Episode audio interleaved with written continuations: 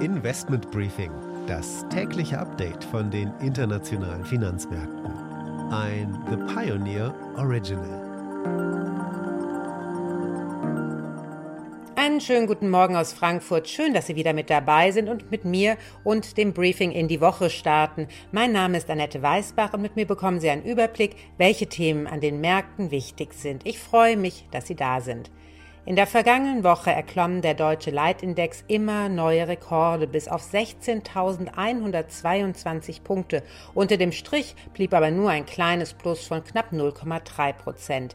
In den USA endeten die führenden Indizes angesichts der weiter gestiegenen Inflation sogar mit einem kleinen Wochenminus. Anleger sind angesichts der vielen anhaltenden Belastungsfaktoren für die Märkte schon vorsichtig, aber es gehen noch viele Aktienexperten von einer Jahresende Endrallye aus.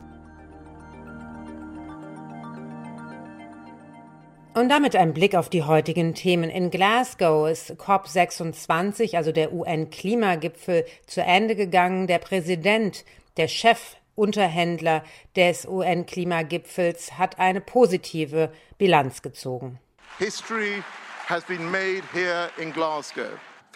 Mit Andreas Dombrett, dem ehemaligen Mitglied des Bundesbankvorstands, schauen wir auf den Zustand der Finanzindustrie, denn in Frankfurt beginnt heute die Euro Finance Week, ein Branchentreffen, das eine ganze Woche dauert. An der Wall Street schauen wir mit Anne auf das Thema Inflation und natürlich, was die neue Woche wohl bringen wird.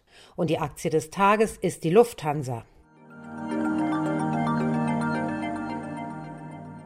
Der UN-Klimagipfel COP26 ist zu Ende gegangen. Nach 14 Tagen plus Verhandlungen kamen sie zu einem Ergebnis, das allerdings für die einen enttäuschend ausgefallen ist und nicht als großer Durchbruch gewertet ist. Zu denen gehört auch die geschäftsführende Bundesumweltministerin Svenja Schulze, die in einem ARD-Tagesschau-Interview die Situation etwas differenzierter sieht als der Chefunterhändler.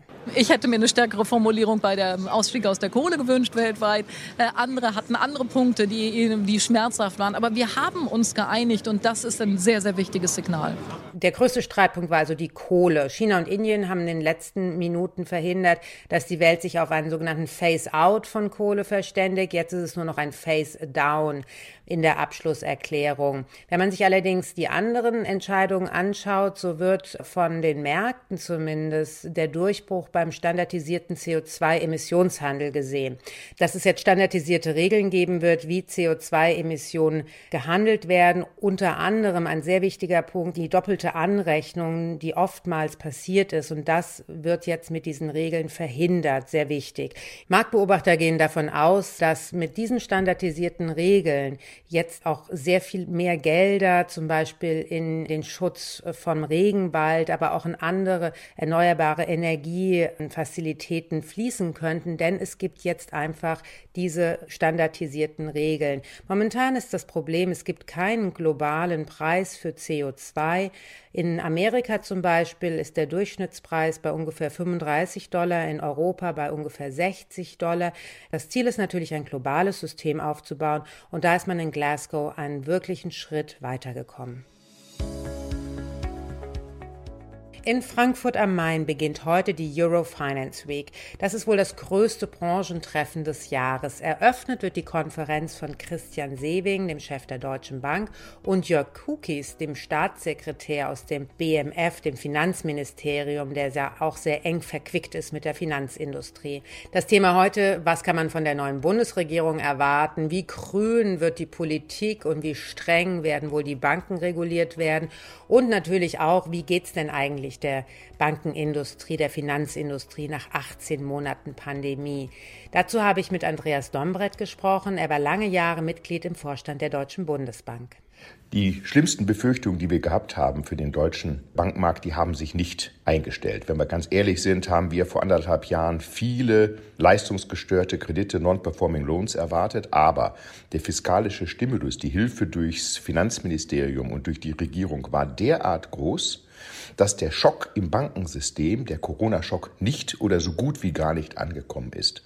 Jetzt müssen wir natürlich abwarten, wie es wird, wenn die Unterstützungsmaßnahmen der Regierung und auch der Geldpolitik auslaufen bzw. zurückgenommen werden. Und dann muss man schauen, ob der Kaiser noch die Kleider anhat oder nicht. Aber ich gehe im Moment davon aus, dass der Bankensektor, der diesmal übrigens nicht das Problem, sondern Teil der Lösung war, dass der Bankensektor und der Sparkassensektor vernünftig durch diese Corona-Krise kommt. Aber wir sollten nicht zu früh sein. Wir sind jetzt in einer vierten Welle und wir müssen einfach schauen, wie sich die Situation darstellt am Ende der Krise, am Ende der Pandemie. Wir dürfen nicht zu früh äh, Sieg und, und Erfolg rufen, aber ich bin relativ zuversichtlich, dass wir gut aus dieser Krise kommen. Wann werden denn diese Hilfsmaßnahmen auslaufen? Was die Geldpolitik betrifft, kann ich mir vorstellen, dass die Europäische Zentralbank im Dezember ihr PEP-Ankaufprogramm dann auch wieder langsam auslaufen lässt. PEP, wie Jens Weidmann gesagt hat, hat ja vor allen Dingen das P am Anfang und das steht nicht äh, für permanent, sondern für Pandemie. Und wenn die Wirkungen der Pandemie so stark nachlassen, dann ist es nur folgerichtig, wenn auch die Zentralbank die Ankaufprogramme, die nur für diesen Zweck aufgelegt wurden, wieder zurücknehmen. Inwieweit die Bundesregierung, die nächste Bundesregierung hingeht und Kurzarbeitergeld auslaufen lässt, zurücknimmt, inwieweit die Regierung bei den Insolvenzmeldungen Veränderungen vornimmt, das vermag ich nicht zu sagen. Wie in der Geldpolitik ist es auch in der Haushaltspolitik sehr wichtig und in der Fiskalpolitik langsam die Dinge auslaufen zu lassen, um keine Klippeneffekte zu erzeugen. Aber die Wirkungen im nächsten Jahr werden sich schon ganz anders darstellen als dieses Jahr, sodass es durchaus auch richtig ist, über Erleichterungen was die Zuschüsse betrifft, nachzudenken und eine Zurücknahme. Ich war letzte Woche war ich bei der Super Return in Berlin und habe da mit sehr vielen Private Equity Häusern und Playern gesprochen. Es scheint, dass sich immer mehr für Bankenassets in Deutschland, in Europa interessieren. Können Sie sich das erklären? Also grundsätzlich sind Investitionen in Banken wieder attraktiver geworden, weil man einerseits davon ausgeht, dass durch die steigende Inflation auch die Zinslandschaft in Bewegung kommt, was natürlich für die Banken, insbesondere für Banken in kreditbasierten Volkswirtschaften, gut und vorteilhaft ist. Marge verbessert sich dann. Hinzu kommt auch, dass wenn Sie in ein Inflationsumfeld kommen, der beste Hedge, die beste Absicherung gegen Inflation möglicherweise auch ein Bankenasset ist. Schauen Sie sich an, wie die Bankenaktien seit Anfang dieses Jahres zugelegt haben. Sodass das also grundsätzlich gilt und insbesondere in kreditbasierten Volkswirtschaften von besonderer Bedeutung ist. Und da ist Deutschland natürlich auch mit den stark unterbewerteten Banken sehr niedrige Preis-Buchwert-Bewertungen, wie Sie wissen, in, in Deutschland äh, durchaus auch attraktiv. Gar keine Frage. Das wundert mich insofern überhaupt nicht. Den zweiten Teil dieses Interviews hören Sie dann am Freitag, dem Tag des European Banking Congresses. Der findet dann in der Alten Oper statt. Und da kommen auch internationale Gäste und auch die EZB-Präsidentin Christine Lagarde wird sprechen. This is a five train. The next stop is Wall Street. Damit zu meiner Kollegin Anne Schwedt nach New York. Eine vergangene Woche kamen ja sehr äh, starke Inflationszahlen raus für Amerika. Wird das denn diese Woche noch ein Thema an der Wall Street sein? Und worauf schauen die Anleger denn ansonsten?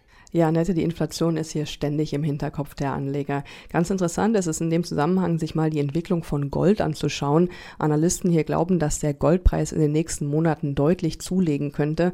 Vergangene Woche hat Gold seine beste Woche seit Mai hingelegt. Daran sieht man recht deutlich, dass die Anleger Gold hier als alternative Geldanlage sehen, gerade jetzt, wo der Dollar so stark an Kaufkraft verliert. Und die Nachfrage nach Gold wird sich in den nächsten Wochen noch weiter erhöhen. Rund die Hälfte der Nachfrage nach Gold kommt nämlich aus dem Schmucksektor und jetzt mit Blick auf die Feiertage wird die Nachfrage nach Goldschmuck noch weiter steigen, was sich dann noch zusätzlich auf den Goldpreis auswirken wird.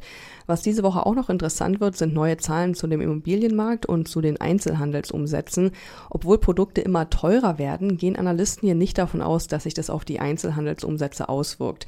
Dank viel billigen Geld sind die Konsumenten hier auch gerade nach Corona noch in Kaufstimmung und lassen sich auch von gestiegenen Preisen nicht abschrecken. Zusätzlich gibt es diese Woche auch noch die Quartalszahlen von großen Einzelhandelsketten wie Walmart, Home Depot und Target. Da wird ganz interessant sein zu sehen, inwieweit sich die Lieferkettenprobleme da aufs Geschäft ausgewirkt haben. Die gestiegenen Produktionskosten wurden ja größtenteils direkt an den Konsumenten weitergegeben. Da sollte es also keinen großen Einfluss gegeben haben. Wird also wieder eine interessante Woche mit Blick auf die gesamtwirtschaftliche Lage hier in den USA. Vielen Dank, Anne. Bis morgen.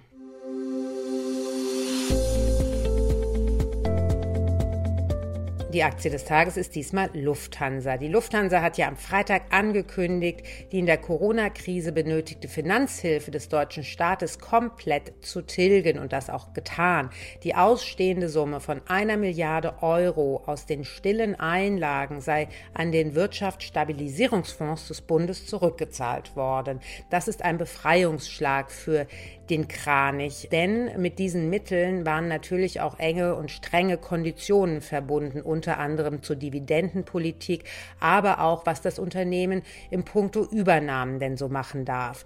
Der Vorstandsvorsitzende Lufthansa, Carsten Spohr, hat mit Gabor Steingart gesprochen. Wir haben die gleichen Schulden, aber nicht mehr beim Steuerzahler, sondern am Kapitalmarkt. Und das haben wir ja vom ersten Tag an gesagt, ist uns lieber als beim Staat verschuldet zu sein. Deswegen geht es mir bei gleichem Schuldenstand trotzdem deutlich besser. Man darf nicht vergessen, dass wir hatten die besten Jahre der Lufthansa vor Covid gerade durchlebt. Und auf einmal war dann innerhalb von Monaten Insolvenz ein Szenario. Und da haben sich die 140.000 Menschen natürlich die Gedanken gemacht, von denen wir uns alle nicht haben vorstellen können, dass wir sie uns jemals machen müssen. Also so gesehen würde ich mal sagen, ja, es fühlt sich gut an, weil das praktisch das letzte Element dieser Rettung war, die jetzt damit auch irgendwie für uns mental abgeschlossen werden kann. Das Interview in voller Länge, das können Sie als Pionier bereits auf thepioneer.de oder in unserer App hören. Eine kürzere Version hören Sie heute früh bei Gabor im Morning Briefing.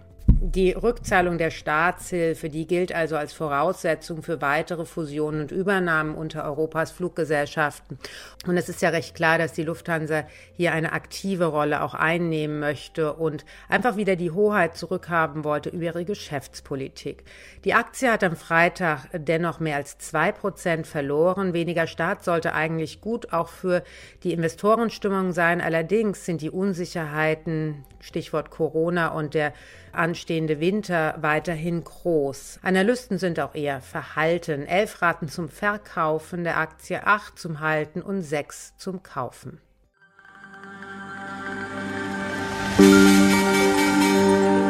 Investment Briefing, das tägliche Update von den internationalen Finanzmärkten.